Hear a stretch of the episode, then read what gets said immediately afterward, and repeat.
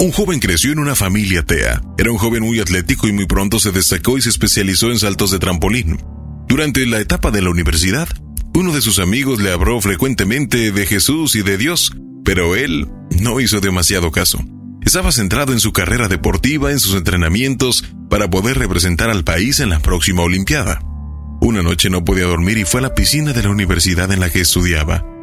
Las luces estaban apagadas, pero como la luna brillaba, había suficiente luz para practicar.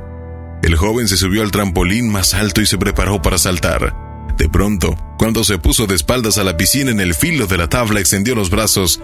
La luz de la luna reflejó su propia sombra en la pared. Para su sorpresa, la sombra reflejaba una cruz. Por alguna razón que él no entendió, esa visión de su propia sombra le impactó profundamente, tanto que en pocos segundos recordó todo lo que su amigo le habló sobre Dios y en lugar de saltar, se arrodilló y empezó una oración. Mientras el joven permanecía de rodillas en el trampolín, entró al lugar el personal de limpieza y se encendieron las luces.